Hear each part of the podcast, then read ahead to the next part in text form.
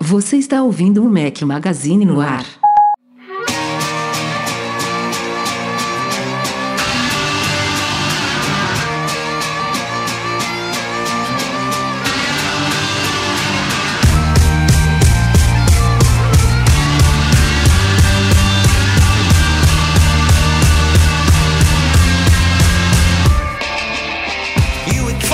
Do Mac Magazine, bem-vindos ao nosso podcast 464 ao som de Liam Gallagher. Bom dia, boa tarde, boa noite, boa madrugada a todos vocês. Fala aqui Rafael Fishman, seu host, Eduardo Marques, beleza? Grande Rafael Fishman, como você está? Tudo bem por aí? Bem, Em tudo terras portuguesas? Tudo bem, graças a Deus. Tudo, Maravilha. Tudo caminhando. Tirando do outro lado da Europa, que a coisa não tá bem, É, mas as coisas estão melhorando no mundo, tirando essa merda de agora. Mas não vou nem tocar nesse assunto, É, porque não- é triste demais, é. Não, não Pra quero trazer essa né? energia pra cá. Embora a gente tenha que ter consciência do que tá acontecendo, se informem e. É, é, é bom acompanhar e, e ter uma noção do porquê das coisas, o que, que motivou, enfim. Mas enfim, não Mas é incrível, é, é incrível. Em 2022 a gente está passando por isso, É mas vamos incrível, lá. é incrível e inacreditável. Surreal. Convidado do dia, patrão ouro da casa. Demorou, hein, pra ser sorteado. A gente periodicamente faz sorteios entre os nossos patrões pra participar aqui do podcast. Arthur Duran, seja muito bem-vindo. Fala pessoal, muito obrigado aí pelo, pelo convite barra sorteio. é uma é honra sorteio estar aqui mesmo, com galera vocês. que Não, é sim, sorteio. é. Pô, é um Não, sorteio, tipo não é- assim- Não é, não é uma mega cena, né? É, tem não é, não mas tem é- tanta gente A gente não assim. comprou um hardware especial pra fazer esse sorteio. Não é nada disso, né? Põe A no bota papelzinho lá, colocou na luva. Bota, Random- Random.org. Ah, não bota tem um- nada melhor do que isso. bota os númerozinhos ali e vambora. É um baita sorteio, né? Puta que pariu. Sorteado pra participar do podcast. Agora a vida muda. Mas mesmo assim é uma honra, né? Porque a história pra chegar aqui hoje é bem longa. Então, cara, conta. É. Primeiro, você está falando de onde? Tô falando da da- do estado de Connecticut, a cidade de West Hartford.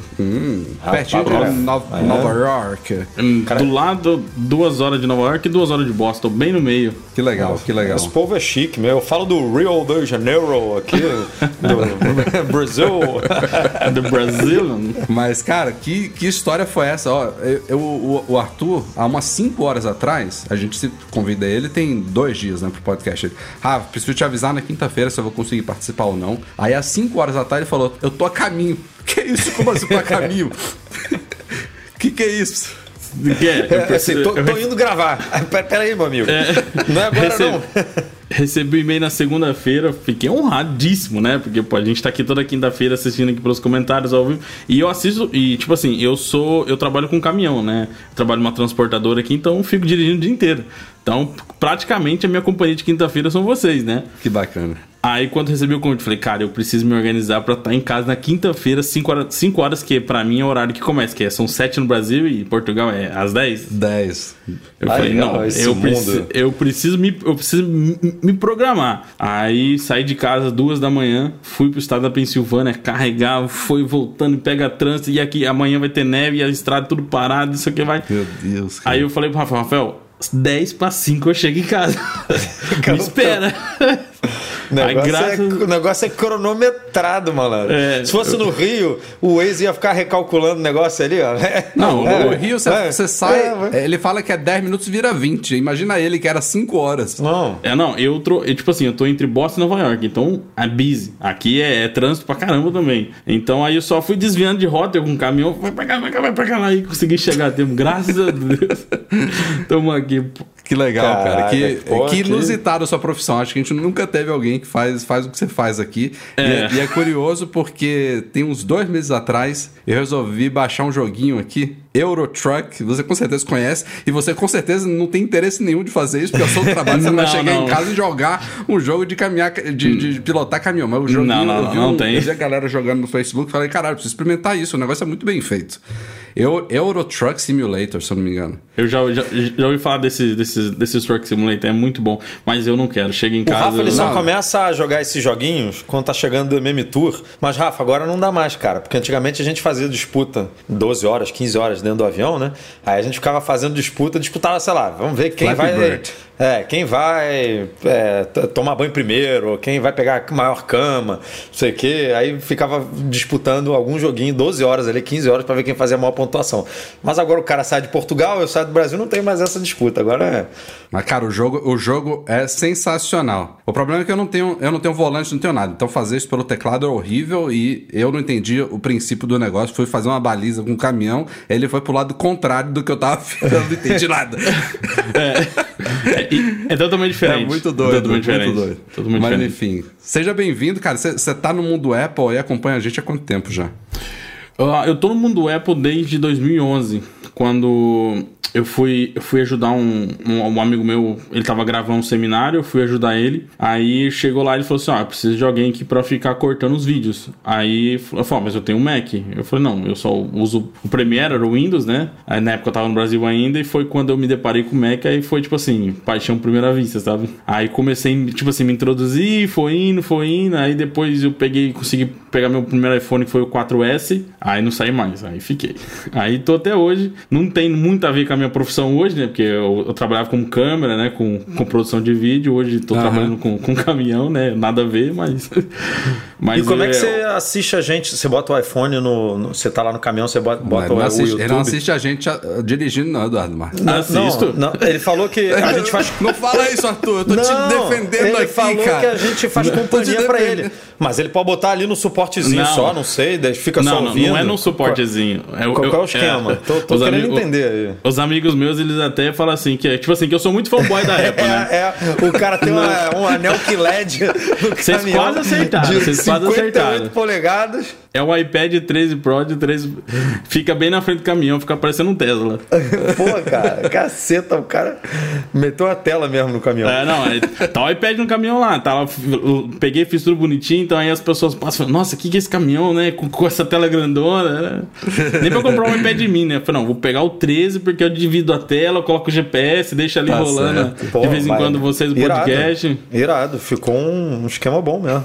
Não, pra mim ficou ótimo, porque querendo ou não, os GPS que vendem hoje em dia, eles demoram pra ter É. atualização, né? E É querendo, você pega alguns aplicativos que são atualização em tempo real de trânsito, então aí, tipo assim, Como é que começou tá um cara... esse, o- o- o- dos apps aí bons de, de navegação, estão todos adaptados pro iPad hoje em dia? Todos, todos, todos adaptados. É, é, não sei. Aí nem- tem- a gente usa alguns específicos de caminhão, né? Ah, sim. Que, é, só que aí eles não estão adaptados para dividir a tela. Então aí, ah, tipo assim, alguns aplicativos. é, aí a gente coloca ele inteiro e alguns sobre eles, né? E bota um slide over ali em cima, né? É Sim, slide é. over o nome do. É, né? Que você É, puxa é. o. Eu não tenho iPad. um appzinho é, de iPhone assim de lado. é, Sim, é, você bota só uma mesmo. fileirinha ali. No... Então aí a gente vai Irado. se adaptando, né? Mas a gente usa o mais o, o- Aqui eu uso mais o Apple Maps, porque eu sou, sou um fanboy declarado, né? Ah, e aí dá Então, pra aí- usar, né? Aí fica bom. Eu tô usando, eu tô me forçando a usar aqui em Portugal, cara. Tem Até algumas acho- coisas dele que me Teve, eu que, acho que eu uns- gosto bastante. Uns 15 podcasts atrás que vocês estavam falando sobre o Apple Maps, eu falei, cara, aqui funciona. É. Aqui, e- ele em Nova York, ali em Boston, é muito bom. Aqui, Nossa, aqui é- eu acho é que tá preciso, legal. é- não- é, bem preciso. Certamente não é tão bom quanto aí. Agora, eu fui pra Salvador agora tem algumas semanas. Lá eu nem cogitei. Google Maps direto. Aqui você digita. Se você digita, assim, começa a digitar o nome de uma rua no Google Maps ou no Waze ou não sei o quê, mesmo você digitando errado, ele, Mas, ele, é. ele adivinha que você quer aquela rua, sabe? É, o Apple é. Maps, se você não digitar exatamente como é, ele não, ele não acha. Ou ele vai achar uma, você tá no Rio de Janeiro, ele vai achar um no, no Amapá, sabe? Com a mesma, a mesma rua. Aí você fala, cara, eu tô. Aqui tipo, não, dá aqui- pra aqui saber geral- que eu quero a rua aqui do lado, sabe? Que eu não quero Aqui geralmente, aqui, se você, você coloca rua, aqui os nomes de rua, de rua e cidade são quase tudo igual, né? Sempre tem uma, uma um Hartford em um estado, sempre É. vai ter a rua, a mesma, o nome da mesma rua. Então ele sempre pesquisa da, da- tipo assim, da, da sua localização. Então, É. pra isso fica fácil, que as pessoas falam assim que eu moro na rua tal. Nem fala cidade, nada, porque já, tipo assim, a hora que você coloca lá no Apple Maps, e todo Aham. mundo usa aqui o Apple Maps, né? Eu, tipo assim, eu tenho Google Maps no, no meu iPhone, mas eu, eu nem abro. Né? É, esse Raramente. negócio do aplicativo já vir nativo, né? pra muita gente que. Não, e ele, ele, ele tem algumas Porra. coisas que nenhum outro app tem. Se você sai dele, por exemplo, ele continua com instruções Sim. ali em cima. Sim. Ele, a, a, hora, a hora que você tá chegando perto da curva, ele abre, ele, ele acende a tela, aí você foi, ele apaga a tela. É. É, é, tipo assim, é e o é muito visual, massa. pra mim, aí é uma questão de gosto. Pra mim, o visual dele é o, é o melhor. É o melhor. Quanto mais clean possível. É por isso que eu me É, apaixonei ele, pela ele Apple. tem isso, cara. Ele, ele, ele foca no que você precisa ver. Eu acho isso bem Sim. legal. Não é colorido igual o Waze, cheio de bolinha Não, pra o todo Waze- lado, cheio No de Waze, propaganda. eu usei... No é começo eu usei feioso. muito o Waze, e, mas depois que eu me acostumei com o Google Maps, hoje eu não consigo mais usar o Waze, cara. Mas eu aqui só uso o eu tô Waze, dando uma cara. chance pro, pro Apple. Porque o Waze ele é muito real time aqui no Rio, no, no Brasil. Imagino que no Brasil inteiro seja assim, no Rio Não, especificamente. vocês vão, pegar- c- vocês vão agora em abril é- pro MM Tour, né? Cara, força a usar o Apple Maps. A gente usa. que- Não, eu vou usar, eu É, vou usar. a gente usa, a gente usa. No, na última viagem eu já usei. Há dois, três anos atrás eu já, já tinha já Não, tinha mas ag- agora Unidos com é essa mudança que teve, do, tipo assim, do layout novo, Rafa, ficou top, cara. Ficou, tipo assim, coisa linda. Aqui tá rolando já, cara. Aqui Tá já rolando? chegou a Portugal também, já. Nossa, ficou muito bom. E no é muito MM bom. Tour funciona tudo, né? Porque a gente tá falando de São Francisco mesmo, de, de- da É, casa da é. Apple. Então, aqueles negócios que só lançam, em, tipo, ah, só tem São Francisco por enquanto. Você vê o, e o, Nova o York e não sei 3D. onde. É. é. Modo noturno lá, né? Aquele que te- quando tá de noite o mapa fica no modo noturno lá, bonitão. Não, e tal. é, fica o poste aceso no mapa, a árvore, é coisa de louco, cara. Eu falo assim, cara. Você é- vê a- as faixinhas de pedestre, dá pra- é, parece um Tudo. game. Eu fiz um vídeo sobre isso. lá A no placa canal de também. pare fica, tipo assim, aqui tem muito stop, né? Então você tem que contar até três. Para. E tipo assim, o bom dele é que, tipo assim, você vê aonde tem a placa de pare. Então, tipo assim, é, só passa quem quer. É show de bola. Bom, vamos lá. É, recadinhos aqui antes da gente ir pra pauta. Vídeos. Começando com vídeos. Se você não é inscrito ainda, youtube.com.br Mac Magazine. Por favor, se inscreva. O canal está crescendo bastante. Estamos trazendo conteúdos diferentes para vocês. Desta semana tivemos mais um hands-on unboxing e hands-on de produtos HomeKit da Mirrors, um filtro de linha, um difusor e um purificador de ar, uma marca que já passou pelo nosso canal antes, e também fiz um vídeo com uma dica bacana de como ativar a repetição de teclas no Mac. Por padrão, se você, por exemplo, segura o A, ele aparece um popoverzinho lá com os acentos. Então, se você quiser repetir o A, você tem que apertar várias vezes, em vez de tocar e segurar na tecla. Mostrei como ativar isso no Mac, um comandozinho bem simples de terminal. E amanhã vai sair um vídeo, outro, outro vídeo bem bacana, hein, Edu? Um Vai, testezinho vai. diferente. Aí eu não vou falar, não. bom. Am- Amanhã só, fiquem ligados. Só um lembrete aí do seu primeiro vídeo que você comentou. É, quem se interessar por algum produto, a gente já tem outros vídeos também é, com produtos dessa marca. Como é Da que é que fala, Rafael, do seu, do seu sotaque aí? Da sotaque po- português Mirrors. americano. Tem desconto, né? Pra galera que quiser aí, tem um, Tem, tem um cupom. Tem um Eu- cupom eu- de desconto eu- ali. Eu acabei esquecendo de colocar no dia que eu publiquei o vídeo, eu acabei botando depois, mas não tinha o que fazer, coloquei por colocar na descrição. Cupom Mac Magazine, os produtos que a gente apresentou estão com 15% de desconto. É isso aí. Até o fim de 15%. março. Então, Bem gostou de algum, mande ver. Você, você não tem muito esse perfil de complementar aqui, de, de ser um Eu bom sou, copiloto cara, do podcast. Agora você, você, brilhou aí. Eu sou incrível. Ó, dica de artigo também não é só vídeo meu não. O Luiz Gustavo fez um artigo bem bacana. O título de estudo: Ainda vale a pena fazer jailbreak no iPhone? Será que ainda vale a pena depois de tantos anos? Quem teve essa experiência, quem ainda tem, tem gente que não vive sem, né? Tem gente que só usa o iPhone se for com jailbreak. Mas muita Tem gente que nunca mudou. cogitou experimentar, como o Rafa e Eduardo, né? Arthur eu não sei, mas eu, eu Não, nunca cara, eu, já, eu lá no começo eu não tive escolha.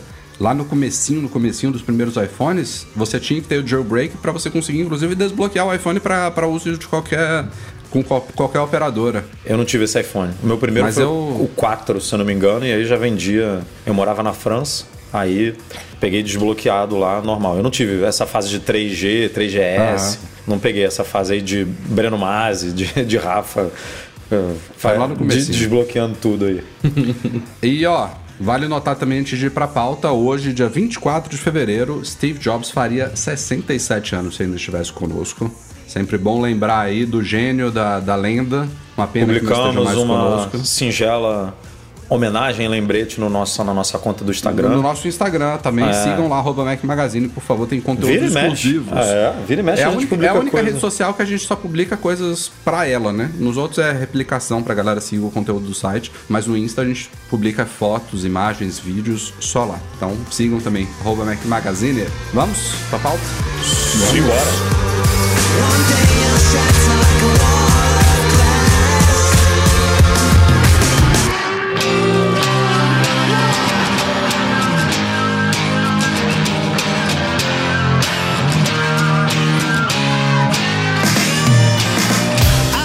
Começando este podcast aqui com rumores, esse é novo, né? Não é um rumor daqueles recorrentes. É, a gente fala muito da possibilidade da Apple entrar no mercado de dobráveis, né? De foldables. Mas fala-se principalmente no iPhone dobrável, que vira um iPhonezinho mais compacto, tipo Motorola é Fold, né? Z, não, Z Flip, né?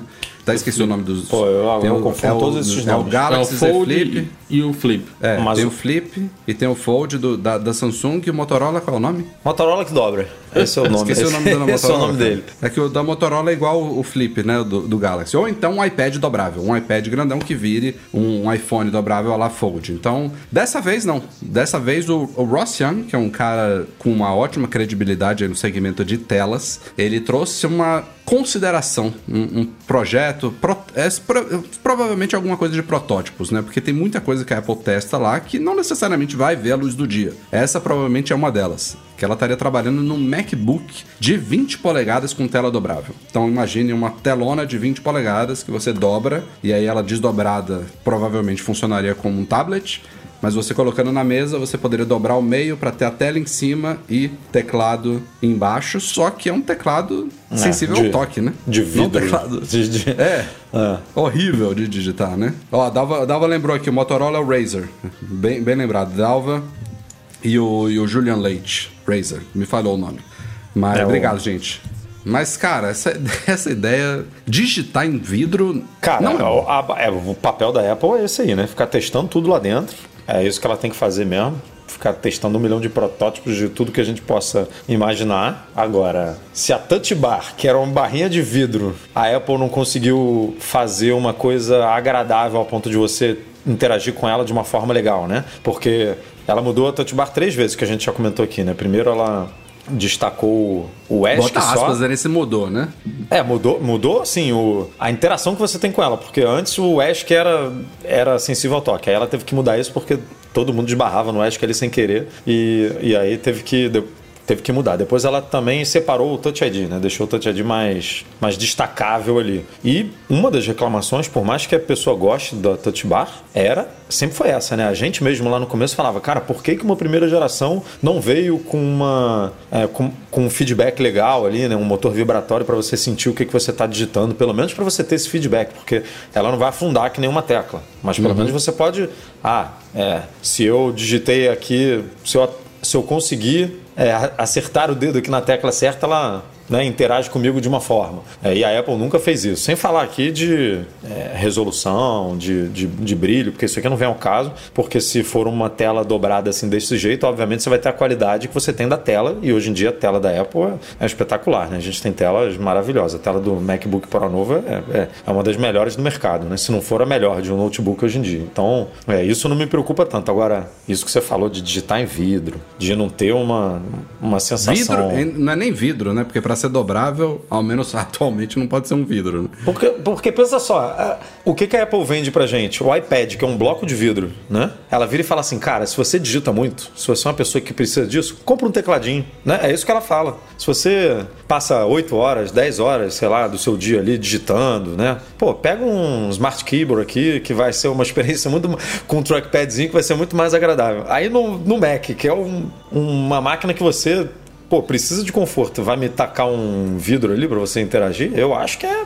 Mas ela tá no direito dela e no papel dela, mais do que direito papel, né? De ficar testando e de ficar experimentando é, coisas novas. Mas eu vi um tweet muito bom que falou que o, Mac, o MacBook foi daquele John. é, Johnny Ive Parody, né? É, que disse que, galera, deixa eu falar uma coisa pra vocês. O, o MacBook já é dobrável, tá? Ele já- hoje em dia ele já dobra. Não, não precisa inventar nada, não. Eu, eu até acho assim, é, se a pessoa quiser sentir um pouco, é só ela pegar o iPad, abrir o teclado e tentar digitar. É horrível.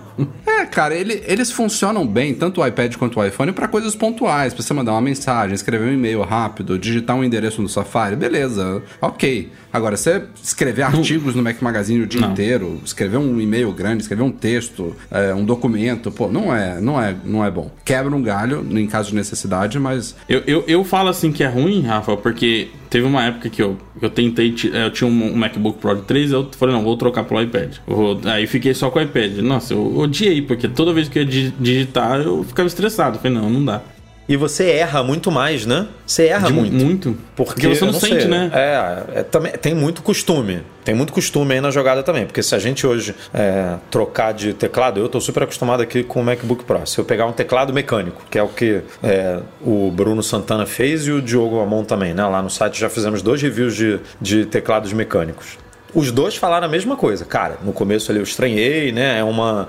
Você muda, por mais que seja a mesma sequência de teclas, mesmo tudo, tipo, tudo certinho ali, você. É, vo- você tá digitando em, outro, em outra superfície, com outra profundidade e tal. É, o teclado de vidro, sem esse feedback, eu erro demais, cara. Eu erro muito. No iPhone eu erro muito. eu não sei se muito. vocês já perceberam, mas o F e o J no teclado, eles têm um, um relevozinho, né? Um, um calombozinho. Isso daí, isso aí é guia. A gente não percebe, mas isso dá, dá uma sensibilidade aqui, sem você olhar para o teclado, de onde estão posicionados os seus dedos. E não basta num teclado virtual desse é, a Apple implementar um feedback áptico, por exemplo, como seria muito bem-vindo na Touch Bar, porque a Touch Bar você... A ideia seria, você apertou um botão da Touch Bar, você tem uma tremidinha ali para você ter a sensação de que você apertou um botão. Num teclado virtual, isso ajudaria você a ter uma sensação de, de, de apertar o botão, mas você ainda está pressionando o seu dedo sucessivamente sobre uma superfície rígida.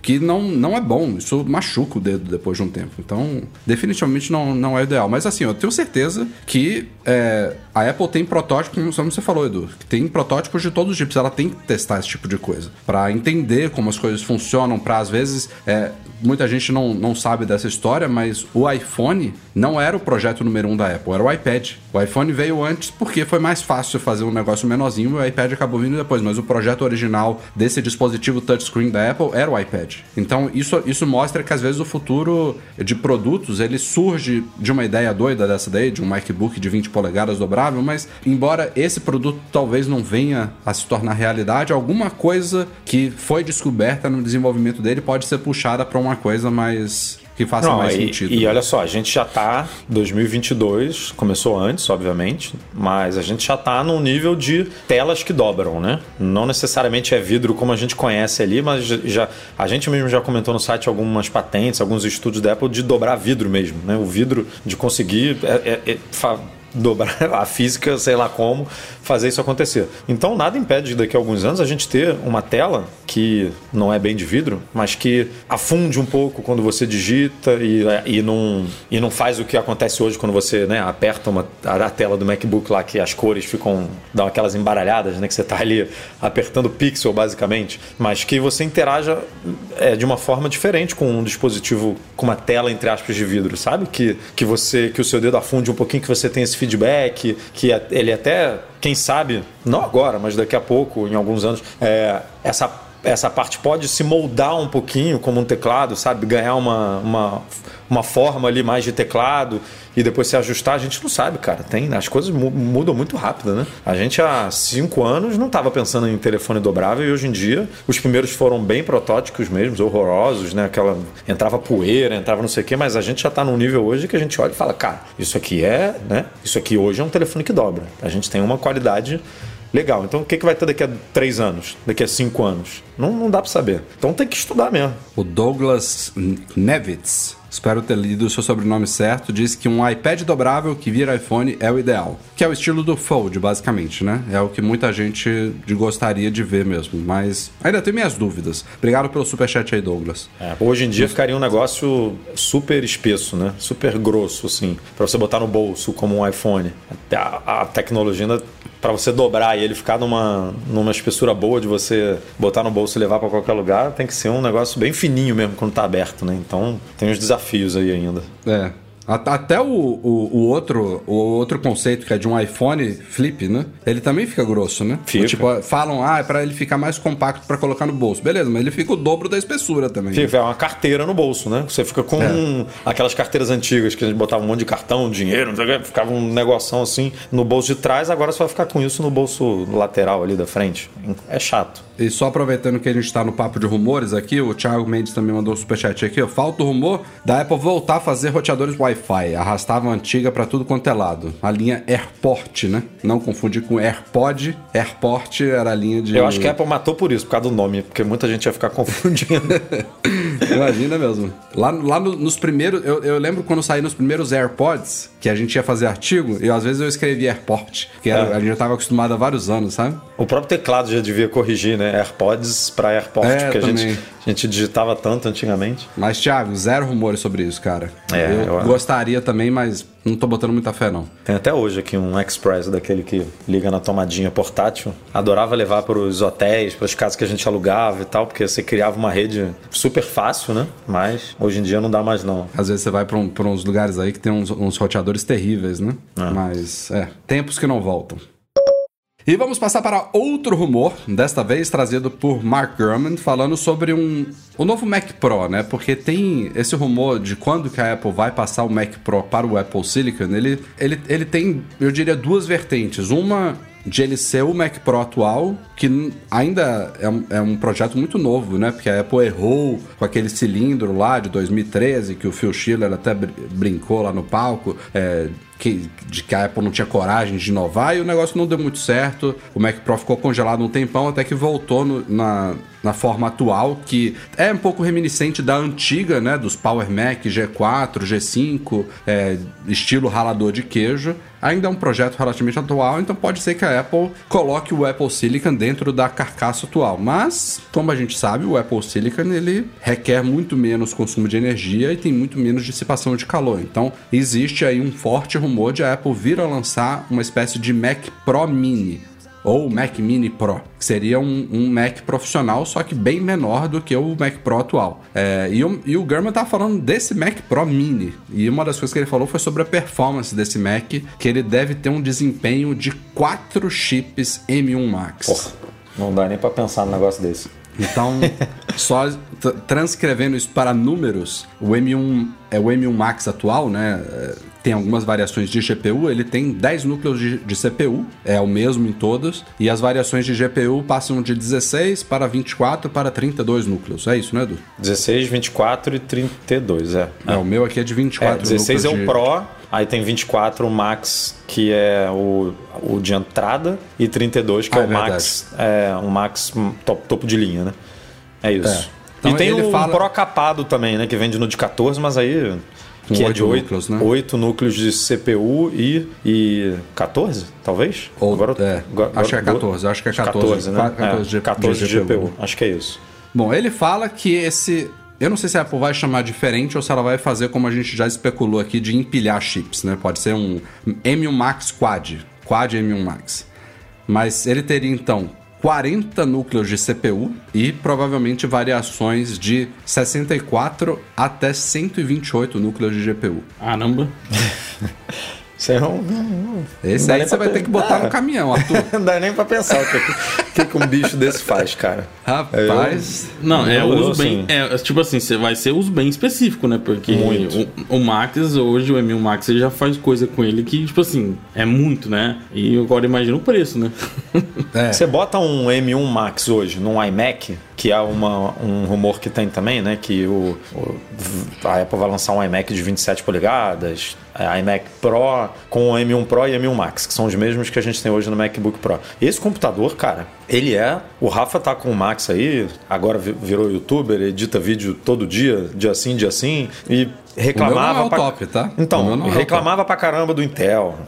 De- não só do, do desempenho, mas reclamava de bateria, de desempenho, que, no, que enquanto estava exportando vídeo não conseguia escrever uma mensagem no Telegram, porque o bicho congelava, ficava horroroso e tal. Desde que ele pegou, e, e o Rafa não é um uso normal, é um uso que muita gente não, não faz esse uso. Desde que ele pegou, ele não reclama. Então, um, um computador desse, desktop ou um notebook, para, vamos chutar aqui, 80, 85, 90% da, das pessoas, é mais do que o suficiente. Ninguém precisa de um negócio Muito desse. Então, mais. um, um Mac Pro desse, cara, é um negócio Edu, assim. eu, eu tenho que ser realista aqui, cara. Eu viveria bem com o M1, cara. Já Eu seria tenho- bem melhor do que o meu Eu Intel, tenho um cara. M1 Pro aqui, cara, e não me falta em nada. E eu raramente faço um, edito um vídeo, né? Raramente, tipo assim, faço algo bem uso dele. E quando eu vou editar um vídeo no, aqui no, no Final Cut, ele roda tranquilo, sem, sem engasgar, sem fazer nada. Eu Aí, queria te pô, dizer que o que mais me fazia falta ali, claro que tem os benefícios do M1 em relação ao, ao chip Intel, com eficiência energética, bateria bizarro, é um chip potente, mas eu acho que outra coisa que me beneficiou muito aqui foi eu ter passado passado de 16 para 32 GB de memória, que era uma coisa que eu, eu sentia que era um gargalo aqui, mas cara, Porque antes era dedicado, né? Antes você tinha uma placa gráfica com 4 ou 8 4, 4 GB só. 4 GB e aí era você tinha isso, 4 GB. Por mais que a sua máquina tivesse 16 ou 32, para Limitava tarefas que precisavam da GPU, você tinha 4 pontos, né? Agora não, você tem 32 aí ou 16, enfim. É, 32. com- é compartilhado, né? Então você está exportando um vídeo, a Apple manda o sistema manda bota essas ocupa essas 30, esses 32 GB aí com isso aí. Mas o que eu falei é porque assim, a gente viu muitos vídeos quando saiu quando o M1 Max e M1 Pro foram lançados de pessoas que montaram PCs, tipo, gastaram, pô, milhares de dólares ali num PCzão, numa máquina incrível para fazer edição de vídeo, não sei o quê.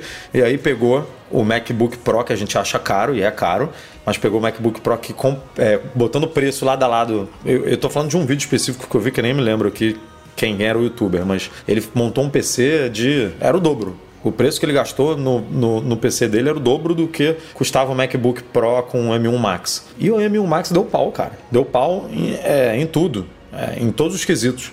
Então eu fico pensando assim, vai botar um, vai botar 4 M1 Max numa máquina dessa, meu irmão? Vai, pô, vai, vai fazer o que com isso, né? Vai, é, vai voar mesmo o negócio. Vai, é pra, vai ser para empresa aí de, sei lá, para Pixar, para né, para estúdio de, de Hollywood. É, porque uma pessoa comum Vai- não- o, o M- o MKBHD vai comprar um. é, com, com certeza vai comprar, mas o cara também não é um cara normal, porque ele grava em 8K, né? Aquelas câmeras RED lá Na- que na- na porra, exige pra caceta. E mesmo assim ele, ele testou, o- ele fez o review lá do MacBook Pro e, e ele falou: meu amigo, isso aqui. é, Tô brincando Não, cara, aqui. ele- tá tá uma ele- manteiga aqui pra editar, pra fazer tudo.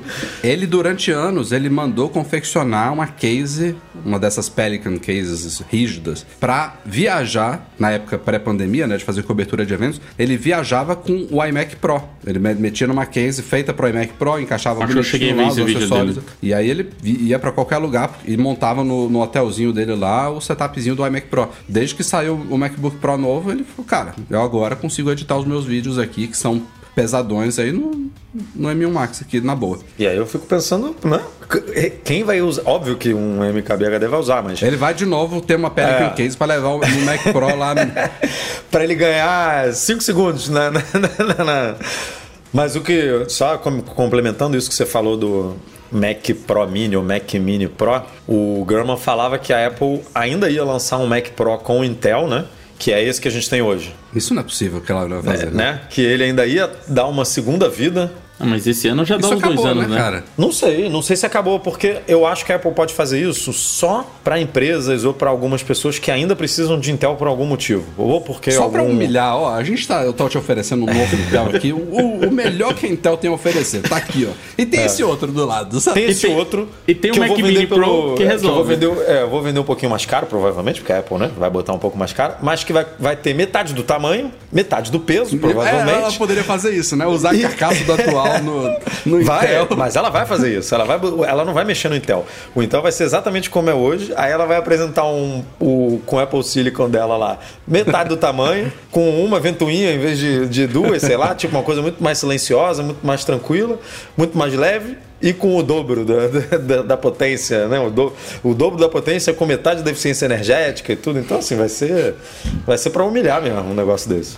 É, realmente, vamos, vamos ver. Eu, tô- eu- eu quero ver quais são os exemplos, né? É sempre, é sempre. Essa é a parte que pega, o que, que eles demonstram como é, aplicações práticas desses computadores, né? Porque na época que a Apple lançou, por exemplo, o iMac Pro, que eu, que eu acabei de citar aqui, a gente tava num gargalo, né? De, Tava. de necessitar de um computador com uma performance e tal, já, já Foi um tava tampão, super né? outra- Foi literalmente um, um tampão. O, é, o, o Mac Pro ele foi lançado aquele, aquele cilindro em 2013. O iMac Pro eu acho que ele saiu em 2017. Se não me falha mal. Foram quatro anos. Pô, em tecnologia isso é uma vida. Então, na, naquela época ela tinha tudo pra mostrar. Agora fica, pô, tem um M1 Max aqui, sabe? Que tá absurdo. Que, que, que, que vai, quais vão ser os propósitos, né? Pra quem que vai ser esse produto? E, E outra? principalmente como, como o Arthur falou, quanto que ele vai custar? E outra, também fica, fica assim, se, se, se você tem um MacBook Pro 16, um, um Max, né, um M1 Max, aí você vai lançar um Mac, um Mac Pro Mini, né, não, não sei o nome, com quatro vezes melhor a potência dele. Aí como que fica a evolução depois do MacBook Pro? Porque aí praticamente ela fala assim, não, agora vamos sossegar por mais três anos aqui, porque não tem mais o que fazer. Você vai usar pra quê? Aí É. você só, é, tipo, você só vai mudar a sigla M2 Pro é, Max, aí E ela tem que tomar cuidado também pra não detonar os outros produtos dela, né? Porque também não tem muito como Mas, detonar. é, mas não mas- vai. Se ela fizer essa estratégia que você falou de empilhar, é muito fácil de explicar, né? É muito É fácil isso, até é de muito- vender, porque você fala assim: o M1 Max é hoje o meu. Né? Top of the mind aqui, é o meu. Pô, a cereja do bolo. Você quer um MacBook Pro? Você escolhe. Você quer. Eu te vendo um Mac Pro com no mínimo 4, mas pode botar 5, 6, não sei, ou com no mínimo 2, M1 Max, mas podendo chegar até 4. Mas é um, é um, é uma, é um argumento de venda muito bom, né? Porque assim, eu estou te oferecendo o que eu tenho de melhor, mas te dou a opção de, de, de, de comprar 2, 3, 4 do que eu tenho de melhor, é, encapsulado como um só. Então, assim, é, Até porque o nome já, já dá ideia, né? O que, que vem depois do Max? não, não é Max Plus, não, não tem. Aí vai começar a virar galhofa, né? Faz, faz muito sentido, né? Um, um duo é, M1 Max, um quad M1 Max. É, Isso faz é, muito eu- sentido. Eu, eu iria por esse que se botasse. Bota dinheiro aí. O que, que você aposta? Eu iria nesse caminho aí. Vai ter uma versão de entrada com um Max Duo e um Max Quad ou Quad Max, enfim. Aí a Apple tá se embananando um pouquinho nos nomes, mas, mas ela vai te dar essas opções. Que nem a gente tem a opção hoje de pegar um MacBook Pro, como a gente falou aqui. Ah, é, com o Max ele te dá duas opções. O Pro também te dá duas opções, né? No de 14 polegadas. Você pode pegar esse de 8 e 14 ou 10 e 16 e no, no M1 Max com é, 10 e 24 ou 10 e Não, 32. M1, M1 Max são, são três opções: 10, 16, 10, 24 e 10, 32. É, é isso. É, acho que é isso. é. É, eu, eu- eu- eu- no começo eu falei, você me corrigiu, eu fiquei na dúvida, mas eu acho que tem 10 e 16 também o Max. Tem 10, 16. Mas tem 10 16 igual o M1 Pro, é isso? É, é que o, o meu M1 Pro ele é 10, 24. Ah, mas aí tinha um 10, 16 antes. Mas aí ele não é o Pro? Eu acho que é o Pro, cara. É o Pro, M1 Pro 10, 24 meu e tem o 10, 16 e o 10, 32. São três Não é variações, Max né? esse daí? O o É, 24? o 32 é Max, é, com certeza. 32 e 24 é Max. Isso, isso, GPU, isso, né? Max. são- É o Max. É, M- é M1 Max mesmo, Eu acho que né? são du- du- duas opções de cada. É. Mas enfim, aí a Apple vai, vai, vai vender dessa forma, eu, eu imagino. Você quer um Mac, um Mac Pro Mini aqui de, de 40 com. Aí eu não sei nem fazer esse cálculo aqui, 32 vezes 4, vai com blá blá, ou você quer com 80 e 200 e cacetada, entendeu? Tipo, É. aí você escolhe, você monta, você vai pagar por isso, obviamente, uma fortuna, mas você monta o que você, o que você quiser. E aí, a evolução que o Arthur falou vai ser assim: ela vai, lançar o, o- a, a nova M2. arquitetura, né? O M2. Aí o M2 vai ter também o M2 Pro e o M2 Max, que aí. Em vez de ser 5 nanômetros, vai ser 4, 3, aí vai, vai, vai ser mais eficiente, né? Percebam que ela tá dando um espaçamento para fazer essas transições. A gente teve a chegada do M1 no final de 2020. Aí, um ano depois, praticamente, né, que a gente viu o M1 Pro e o M1 Max. Aí agora, um ano e meio depois do M1, provavelmente vai chegar o M2. E mais pro fim do ano a gente vai ver o Duo Quad do M1 Pro e do M1 Max. Aí, provavelmente no outro semestre, deve chegar o M2 Pro e o M2 Max. Ela, ela vai, de seis em seis meses, ela vai trazer ou uma nova arquitetura, M1, M1 M2, M1, M1 3, ou então essas novas variações, o M1 Pro, o M1 Pro, o M2 Pro, M2 Max e depois o Quad do, eu acho que ela vai sempre estar trazendo novidades, ou, ou expandindo uma arquitetura ou trazendo uma geração nova. Tem que ser, e eles têm que ter diferenças significativas de desempenho, né? Para você não ter um M2 mais potente do que um, um M1 Pro, e um M1 Max. E quando você tiver o M2 Pro, M2 Max, ele não ser mais potente do que os quatro empilhados que o Mac Pro vai ter, né? Então tem que ter, tipo, sempre uma. É, porque eu acho que ah, vai demorar ser um pouquinho pra escadinha, acontecer né? isso, sabe? Eu acho que eu acho eu não eu vou chutar aqui, tá? Mas vamos dizer três gerações à frente pra você chegar numa categoria diferente do chip, deve sabe? ser. O M4 provavelmente vai se igualar em performance ao M1 Pro. Deve ser Tô por chutando, aí, sabe? É. Porque, senão fica, fica muito fica muito embaçado, né? Para ela vender um.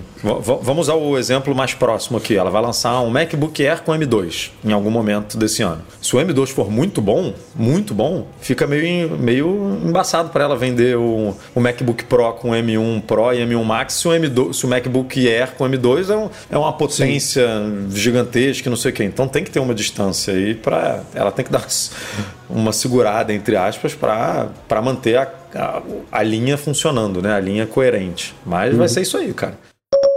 E falando aqui em todo esse poder dos chips da Apple, saiu hoje aí, vazou na verdade, um slide de um cronograma, de um planejamento da Intel, nossa querida Intel, que coloca uma previsão daqui para o final de 2023, talvez começo de 2024, previsão que a Apple não é muito a Apple não a Intel não é muito boa de cumprir, mas enfim, quem sabe ela consiga cumprir dessa vez de até o fim do ano que vem, começo do outro, chegar ao M1 não é o M1 Pro, é o M1 Max, muito menos Dual, Quad, nem nada. Chegar ao M1 em termos de da combinação de poder de processamento com eficiência energética, que é o grande gargalo hoje em dia da Intel. Então, eu, eu a gente ficou discutindo essa pauta internamente e ficamos meio sem saber como, como posicionar isso, porque assim, eu, eu já falei aqui outras vezes que eu torço muito para Intel voltar com tudo, inclusive, sei lá, abrir os olhos da Apple para cogitar a possibilidade de voltar a trabalhar com ela, porque essa briga é o que empurra as empresas. O, a Apple tá com o Apple Silicon aí por causa da Intel, por causa da AMD, por causa da Qualcomm.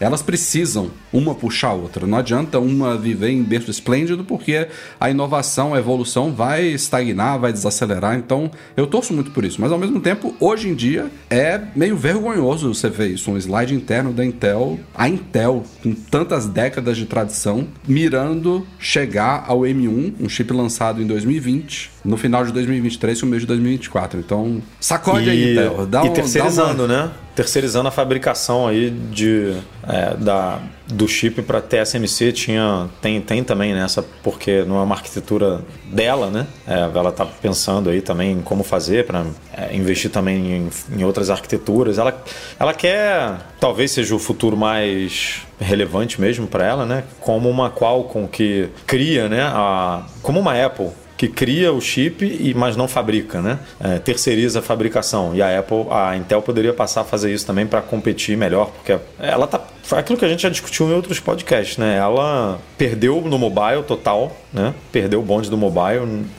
A, todos os dispositivos mobile hoje em dia. Aliás, cara, falando nisso, Edu, eu acho que isso pode ter sido. A gente. É, você, eu sei que você está colocando assim, ela perdeu o bonde do mobile, não, não tá no mundo mobile. Só que o fato de ela não ter adentrado e dominado, nem que, nem que fosse uma parte do mundo mobile, talvez foi o que levou ela ao estágio que ela está agora, porque os chips mobile são os que exigem das empresas uma miniaturização, uma eficiência energética total, performance o mais contida possível. Então, como a Intel não, não que funciona.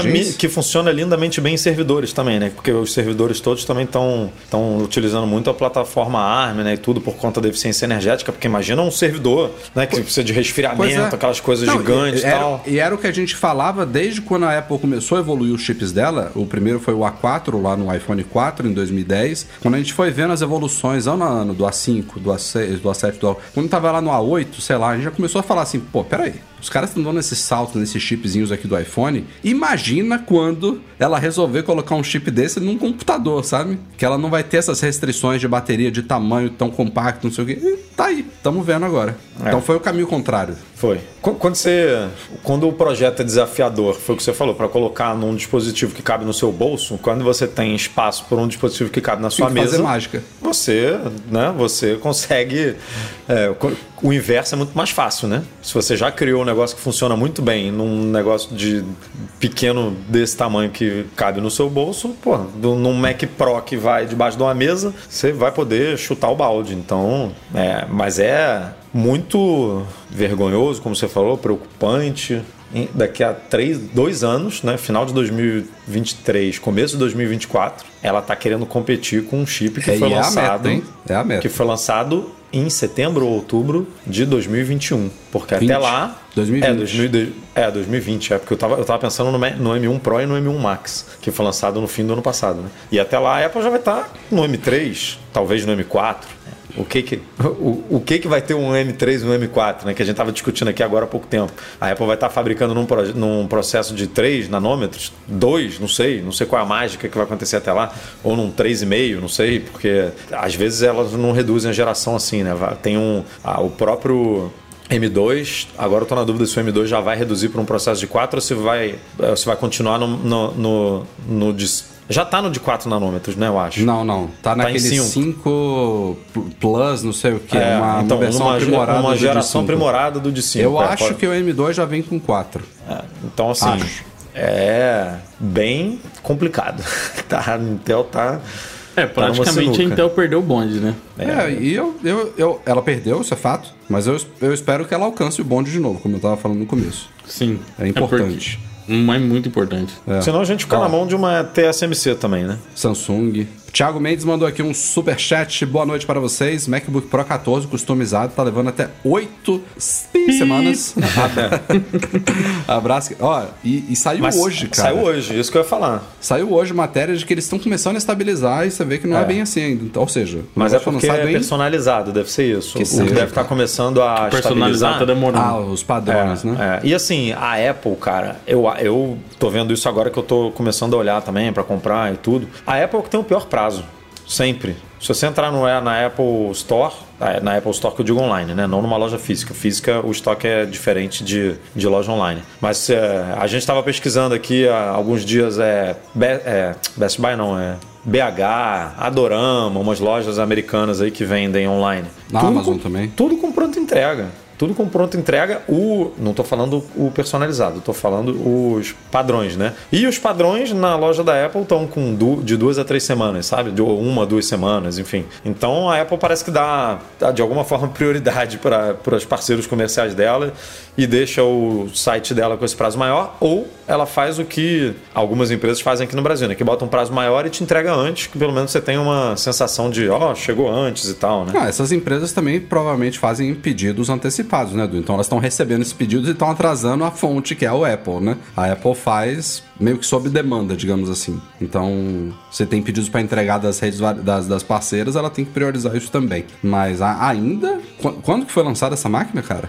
Outubro, não foi? Setembro ou outubro de 2021. Ah. Tudo bem, também temos que levar em consideração da a escassez de chips aí, mundial, tudo isso aí tá. Ah, a escassez é de chip logística. Tem, ó, o Arthur trabalha com caminhão e não sei o que, que ele é, leva de um lado para o outro aí, mas. é, Ele não vai te falar o que, que ele Tem leva. uma, tem, um, tem uma crise nos Estados Unidos aí de container também, né? De logística e tudo, que tem porto aí que. Tem crise não. Que- tem porto que tá trabalhando 24 horas por dia aí para regularizar a entrega e tudo.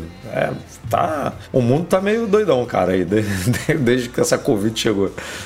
Ó, o Mark também mandou um outro superchat aqui, ó. Sair sem o carregador igual o melhor feature do M1 Pro. Eu tenho certeza que se, se eu comprar um no MM Tour aí, né, Rafa? Quando a gente for trabalhar na, na nossa Starbucks, Starbucks. ali, não precisa levar. Não, Não, Sai não. de casa, cara, não precisa. deixa no hotel, sai de casa sem. Coisa que eu não cogito. Eu, meu irmão, eu vou, Esqueça, eu vou pra casa da minha esqueça. sogra. Pra minha sogra no fim de semana, eu falo, eu vou levar o carregador, porque se precisar fazer alguma coisa, em uma hora, uma hora e meia, esse negócio vai terminar e eu não vou conseguir. Então, Eu falei é. isso e falei no meu review também. A performance é sensacional. Tá me ajudando muito no trabalho, mas a sensibilidade da bateria é o que faz mais a diferença. Isso é, isso é muito doido. Outro dia eu tava na, na sala também, tinha algumas, sei lá, tava aqui umas três horas e meia na sala, né? Eu mandei mensagem pra você, falei, pô, eu tô mal acostumado, cara. Ah, eu quase Tô mandei aqui ele. três ah, horas e desculpa meia. a palavra aqui, eu quase mandei ele pra, pra aquele lugar aqui.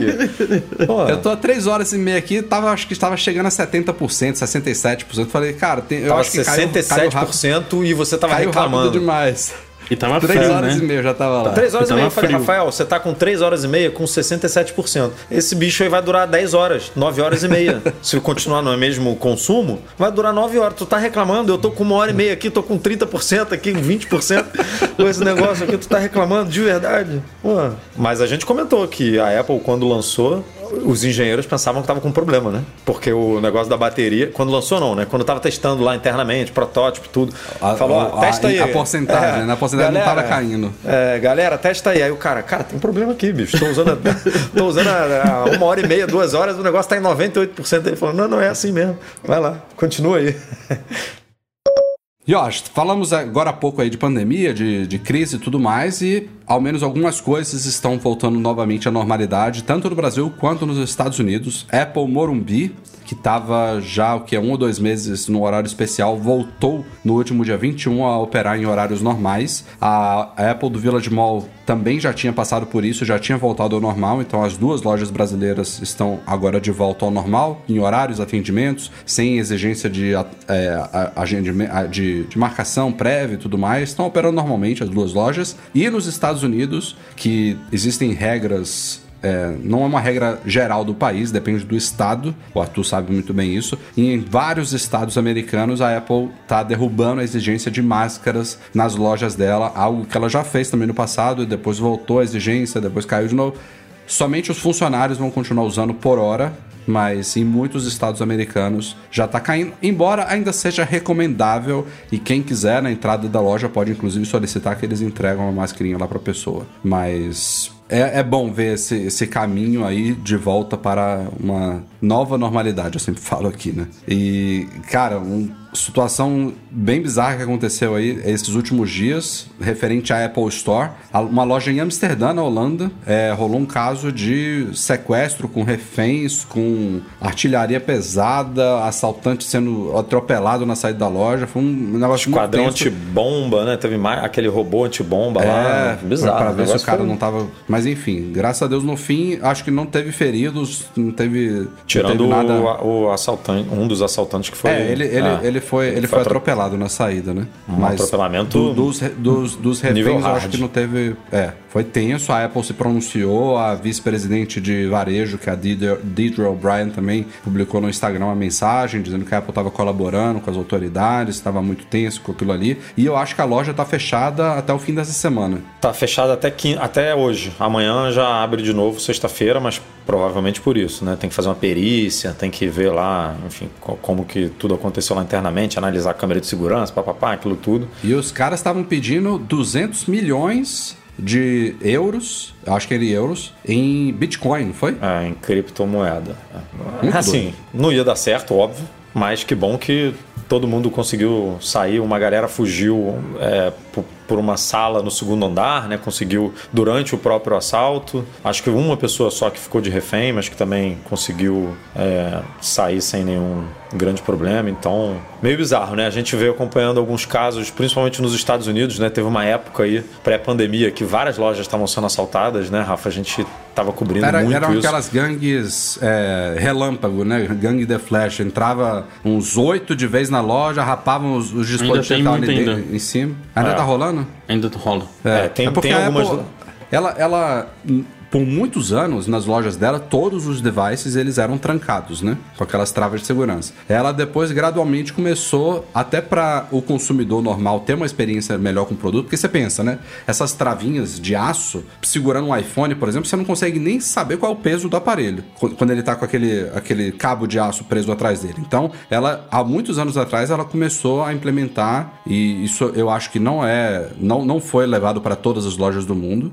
mas em muitas é, ela conseguiu tirar essas travas dos dispositivos. Então ela deixa os negócios soltos, os produtos soltos nas lojas. Eles têm, são versões específicas, têm proteções, se sai da loja ele se trava todo, se inutiliza. São produtos feitos para não serem roubados, mas eles ficam fáceis ali. No mínimo o cara pode Sei nem se o iOS peças, dele, né? no caso do iPhone, é normal, né? Não, não, não é, é, normal, não é. deve ser todo é. capado ali. Cheio todo... de rastreador, cheio de ah. coisa que... Só falta explodir no bolso do cara se ele, se ele sair dali, mas essa parte ainda não implementaram. Quem sabe numa próxima versão. Mas o fato é isso. É, virou um atrativo, né? Imagina, produtos caríssimos lá, um iPhonezinho mil dólares, um Maczinho dois, três mil dólares. Os caras ficam naquela tentação, né? De entrar e, e, e nem que seja só para vender peças, né? Sei lá o que, que eles conseguem fazer com esses produtos, mas tem rolado muito isso. A gente já noticiou algumas vezes no site. Tem um tempo que eu não ouço casos do tipo, mas eu acredito realmente que continue acontecendo. Brabo. E ó, tô pegando uma pauta conectada na outra. Falando em lojas, falando em atendimento, eu botei a pauta aqui já pensando no, nos ah, links. Já. É tudo, tudo, tudo milimetricamente pensado. Meus movimentos são friamente há uma- calculados. Tá pronto há uma semana, apesar dessa pauta ser ter saído hoje.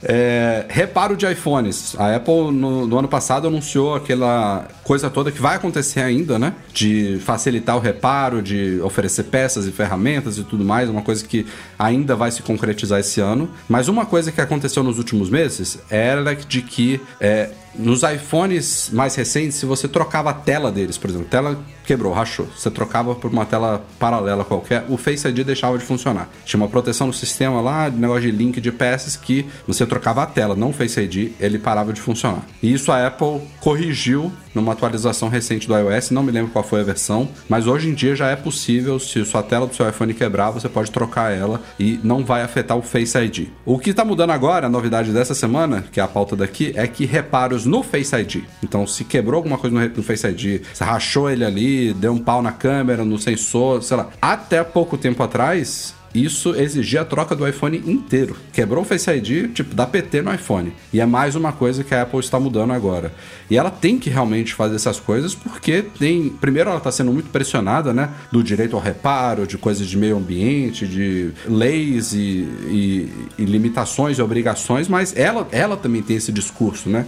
Pró meio ambiente, ela tem que fazer isso se justificar na prática, né? Não adianta ela falar muito bonitinho, tirar carregador da caixa dos iPhones se quebrou um componente desse e tem que trocar o iPhone todo. Mesma coisa que aconteceu comigo também anos atrás. Quebrou a letra S do meu teclado e eu sou obrigado a trocar a top case inteira do computador por causa de uma letra quebrada, que eu acho que ainda é uma coisa que ainda é verdade, viu? Ah, não, é. Acho que é. não, não- mudaram, não. Mas essas coisas todas a Apple tem que mudar. Isso faz parte da engenharia do produto, né? Na concepção dele, uma das coisas. Ah, vamos escolher qual que vai ser a tonalidade do azul Pacífico ou do azul Sierra. Isso é uma coisa que faz parte da confecção do produto. Mas outra coisa que faz parte desse, desse projeto é que peças vão estar presentes, qual que está soldada a outra, o que, que é acessível, como que você chega lá. Quando você abre o iPhone para reparo, ele, é- ele é acessível ou não é? Uma pessoa comum pode fazer isso? Requer um especialista? Se eu trocar essa peça aqui, vai quebrar alguma outra coisa? Tudo isso faz parte do projeto do produto. E a Apple, por muito tempo, cagou para isso.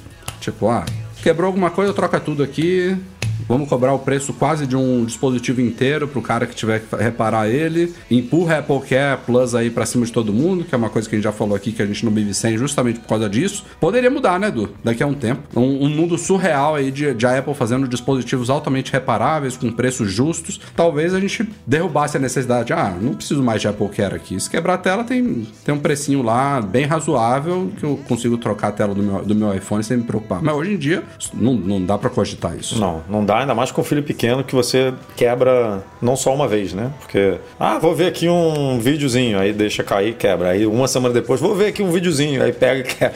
Pelo no Apple Care você pode trocar duas vezes no ano, né? É, durante dois anos. Então tem esse, esse benefício. Agora, tem que, a Apple tem que ser coerente mesmo. Tem com, a, com o. A atitude dela às vezes não é coerente com o discurso, mas ela precisa. Se ela, ela nunca foi uma há muito tempo ela não é uma empresa muito elogiada por reparo. Por outro lado, ela é sempre elogiada por ser é uma empresa que se preocupa muito com o meio ambiente, como você estava falando. Então, uma coisa está ligada à outra, né? Não tem como ela ser, como ela elogiar, como ela fazer é, coisas interessantes pensando no meio ambiente e fazer o que você falou de ah, vai trocar uma tecla, vamos trocar a top case inteira. A quantidade de coisa que você está desperdiçando ali é, é incrível. Ah, quebrou o Face ID, vamos trocar o iPhone inteiro. Pô, não, né? Pelo amor de Deus.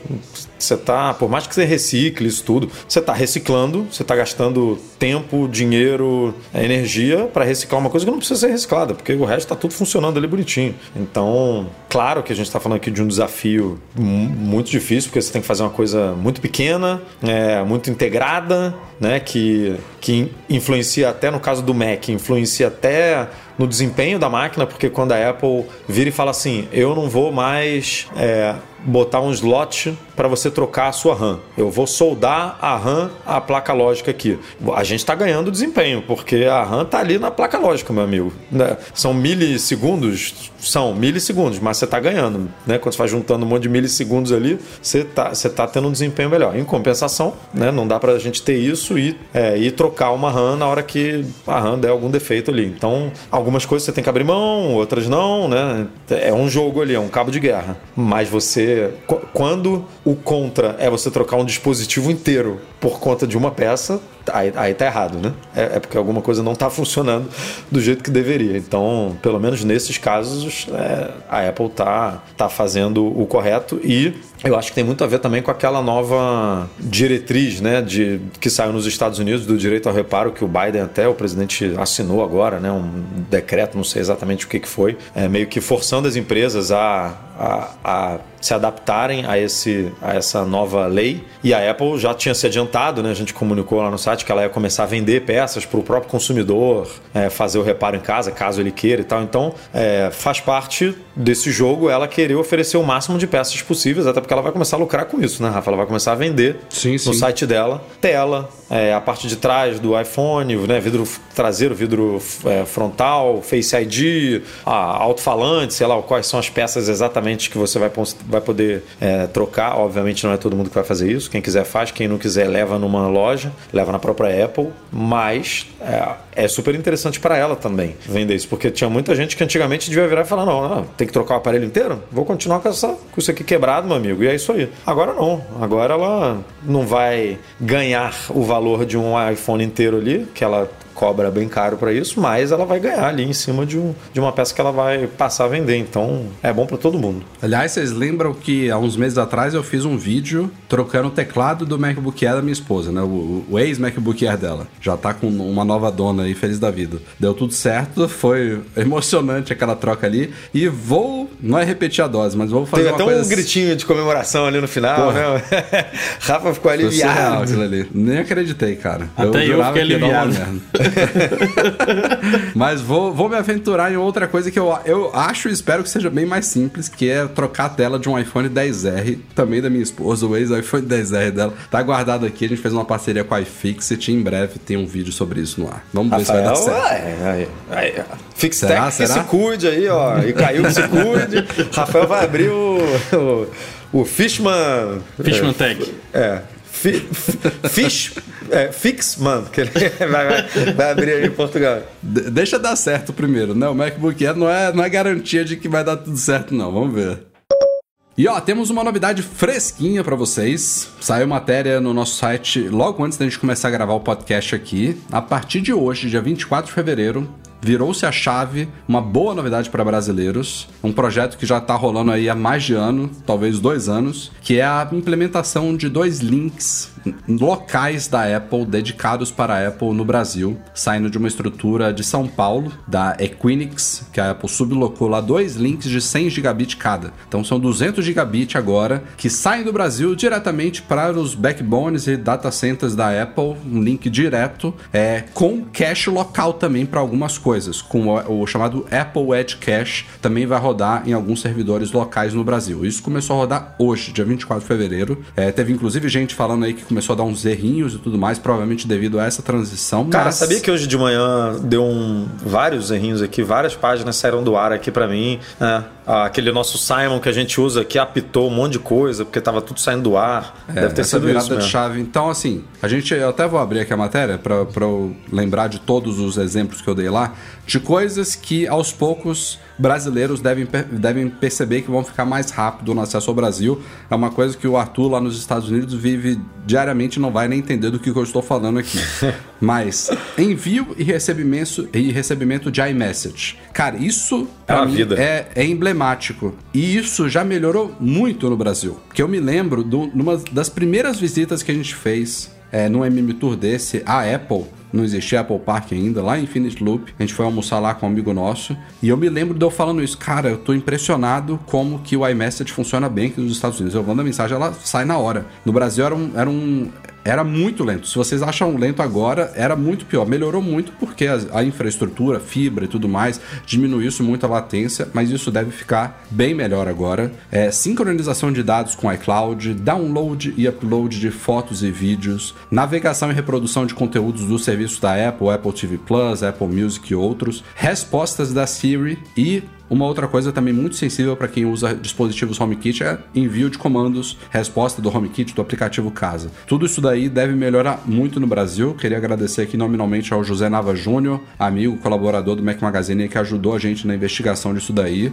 Ele está acompanhando esse processo já tem bastante tempo. A gente colocou lá o link na nossa matéria também do PeerDB, onde vocês podem ver informação sobre esses links da Apple já ligados e tem também uma, um link de uma página de teste aí do Apple Edge Cache que mostra se você está acessando os servidores da Apple pela, pelo novo link, que é identificado como BR Sal de São Paulo, ou se você ainda está acessando algum ponto fora do Brasil. Mas isso virou a chave literalmente hoje, dia 24 de fevereiro. É, para mim, aqui em Portugal não faz diferença nenhuma. A, é, Portugal, aliás, é um país que a Apple não tem isso. Então eu aqui acesso Quer ver? Eu vou, eu vou, abrir aqui a página agora para vocês verem aonde que eu estou acessando aqui de Portugal. Não, não vai pra Pela lá. página de teste, eu acesso para é, Defra. Isso aí, se eu não me engano, é DE, é de Deutschland, Fra é de Frankfurt. Tenho quase certeza que isso daqui é de Frankfurt. Então eu estou acessando na Alemanha, um ponto da Alemanha. Às vezes eu, eu giro aqui e acesso um ponto em Londres, que também tem, mas. Mas melhor do que Estados Unidos, né? Ah, tá aí do lado, pelo menos. Lógico, aqui é. Aqui é, é a gente no Brasil ia para os Estados Unidos. Subia, subia o negócio todo para depois voltar, meu amigo. É, era bravo. Agora é aqui do lado. Para mim, do Rio de Janeiro, aqui, vai São Paulo, ponte aérea, rapidinho, pum, pum. E assim, deve, deve ser notável. Algumas dessas coisas que eu citei aqui como exemplo devem ser É, notáveis. a galera acha que não dá para notar, mas assim, a gente. No MM Tour, a gente. O Rafa falou do.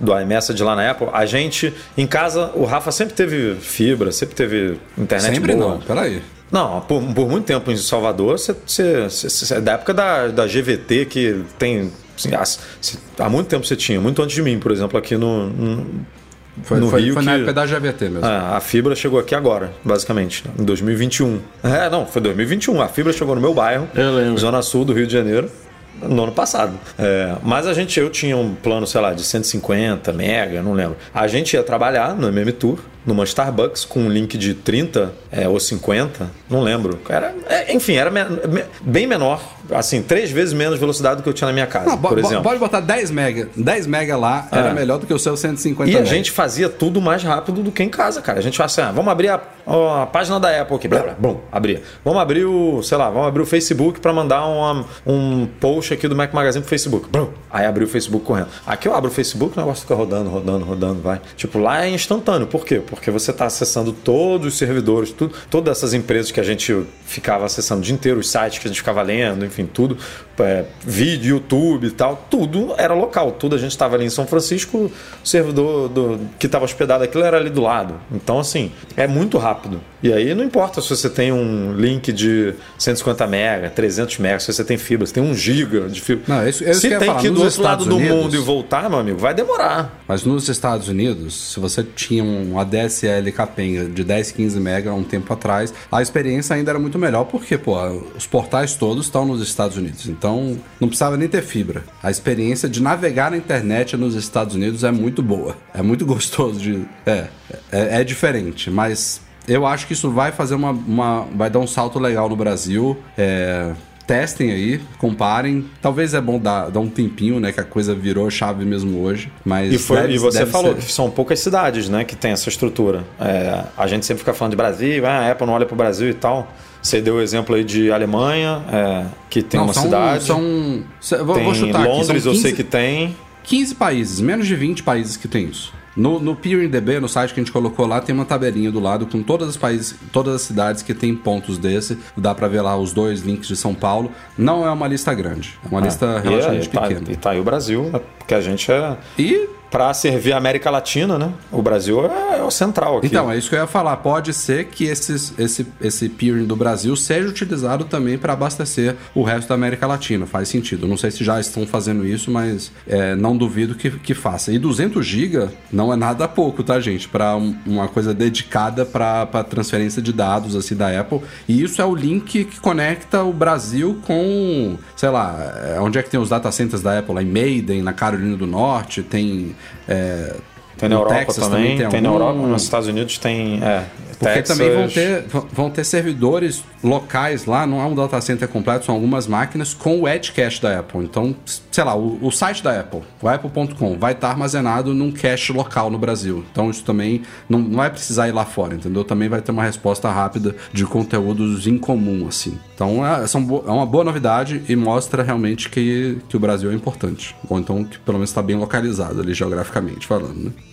Mas outra coisa que o Navas, que trabalhou com a gente nessa matéria, falou, cara, que a gente não tem comprovação nenhuma, a gente estava discutindo o que, que poderia ter de ganhos, de melhorias. E ele levanta a hipótese de que isso era meio. era uma das coisas que estava faltando, por exemplo, para a Apple lançar o HomePod no Brasil. Porque o HomePod ele é exclusivamente Siri, comandos, local, performance e tal. Ele fala, cara, isso daí provavelmente eles estavam segurando isso. Mas e a língua? Pra- E o idioma? Não, o, idioma Siri já fala português. Já né, fala, mas tenta falar alguma coisa em português e inglês, ainda é confuso. Ainda é Então, confuso. Eu já dei a dica aqui, fiz alguns testes e eu acho que eles melhoraram muito quando você informa a Siri que você vai pedir uma música. Então, por exemplo, se você falar pra ela, eu sempre uso esse exemplo porque quando ela não entendia, ela, você tu fala Red pedir, Hot Chili... um monte de HomePod aí na casa de todo mundo aí que tá com. Não, não vou pedir nada não. Se você pedir pra ela Red Hot Chili Peppers ou Guns N' Roses, sei lá, qualquer, qualquer nome assim que, que a pronúncia é muito diferente do, do português, ela escrevia qualquer merda. Mas se você dá o comando pra, pra Siri, toque a música, aí você fala a música em inglês da banda tal. Você informa pra ela que você está pedindo alguma coisa que provavelmente pode ser em inglês, eu acho que ela, eles resolveram, cara. Eu quero ver você fazer o inverso, que nem é aqui em casa. Que tem o HomePod aqui que ele tá em inglês, obviamente, né? Porque ele só Ah, não, não, fala português. Não tem como. Não, as, as minhas filhas, elas já aprenderam, né? O comando em, em falar inglês, né? É, pedir para tocar uma música. E elas falam os nomes das músicas em português. Tentam falar, né? Com sotaque em inglês, meu amigo, pra poder ali, pra ela Não poder acredito, entender. cara. Fa- rola, cara. Aqui agora em casa tá rolando direto uma, uma- um álbum de uma peça de teatro que a gente foi que elas gostaram e elas pedem o nome com o sotaque, o sotaque em, em, é, português do inglês. Cara, e, o, e a bichinha, assim, às vezes ela erra, né? Óbvio. É, a maioria das vezes erra, mas aí tenta duas, três, na quarta vai. E vira, a gente, sei lá, fim de semana aqui, quer tomar café da manhã ouvindo, é, sei lá, Caetano Veloso, Gilberto Gil, MPB. Aí bota pra tocar. Aí fica pedindo, aí fica Caetano Veloso, Gilberto Gil. E aí, às vezes ela erra, mas vai. Ela entende e manda ver. Essa foi boa. É, a gente faz o inverso, cara, pra poder. Olha, olha o malabarismo pra Eu poder usar usar esse negócio da Apple aqui no Brasil, cara. É Eu vou- incrível. É muito, fa- muito eu- fanboy mesmo, vou te É- contar. Essa dica eu vou usar aqui.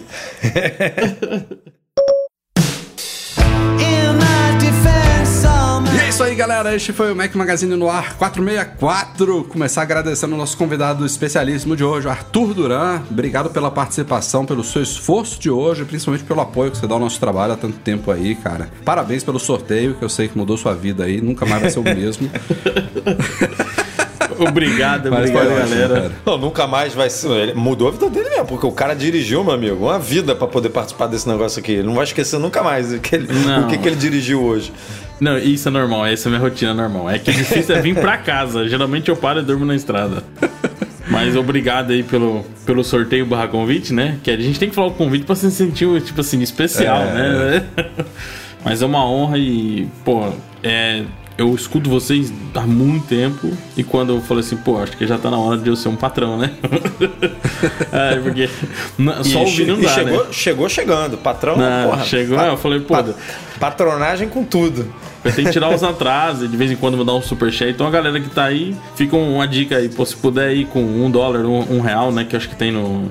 no eu, eu tenho pelo Tem, Patreon. tem sim. É, não, no, no Catarse a partir de 5 reais ou um É, dólar no, no a, Patreon. a gente tem uma galera que eu acho que fica com vergonha, né? De ah, vou ajudar com um dólar. Com- A gente sempre falou A isso, união, né, a Rafa? união faz a força. Desde o começo, cara, se 1% de quem acompanha a gente, a gente usava muito esse exemplo, se 1% co- ajudar a gente com 2 reais, 5 reais, a gente tira a publicidade banners do site. Tira a banner do Tira site. Não, não precisa de banner, não precisa de nada, ninguém vai, ninguém vai reclamar mais disso. Eu acho que não o banner em si. Eu acho que o, o que é melhor é o conteúdo, né? Porque aí vocês vão ter mais tempo ali pra se dedicar mais ao conteúdo. É, então, galera é que tá aí, que, que seja com like, que seja com superchat, eu, vamos ajudar, porque quem ganha é a gente. Né? Eu sou fanboy da Apple, ap- aprendi, aprendo e aprendi muita coisa com vocês e não me arrependo. Muito obrigado. Mas só, só não manda superchat quando você estiver dirigindo, Arthur. Pelo amor de Deus. cara, esse negócio de Para acompanhar a gente primeiro. dirigindo, tudo bem que você- se você dirige o dia inteiro, realmente, né? Não, semana Se- se- passada, semana passada eu mandei uma, só que eu falei, não, po- eu não vou conseguir escrever, então só vou mandar. Aí, só mandei o superchat. A gente acha que é bug do, do StreamYard aqui. né? O Arthur mandou, não- mandou uma frase aqui que não le- chegou. Eu lembro que o Rafael mandou, ele mandou aqui, mas peraí. Não, ele não mandou nada, não. Muito obrigado. Deixa eu ver. É, o Arthur tá dirigindo, meu Deus do céu. Não, então, Valeu mesmo, cara. Bom, fica aqui o oferecimento dos nossos patrões Platinum FixTech, a melhor assistência técnica especializada em placa lógica de Macs e ICAIU, a solução completa para consertar, proteger, comprar ou vender o seu produto Apple. E mais uma vez, um grande agradecimento a todos que apoiam o Mac Magazine no Patreon e no Catarse, especialmente os patrões Ouro, Alain Ribeiro Leitão, Arnaldo Dias, Arthur Duran, Ele, ele, Arthur Duran. Bruno Bezerra, Cristiano Melo Gamba, Daniel de Paula, Derson Lopes, Enio Feitosa, Fábio Gonçalves, Fernando Feg, Francisco Marchetti, Gustavo Assis Rocha, Henrique Félix, Henrique Veloso, José Carlos de Jesus, Luciano Flair, Nelson Barbosa Tavares, Pedro Colbatini, Rafael Dorceles, Rafael Mantovani, Ricardo Kister, Sérgio Bergamini, Thiago Demiciano e Wendel Bellarmino.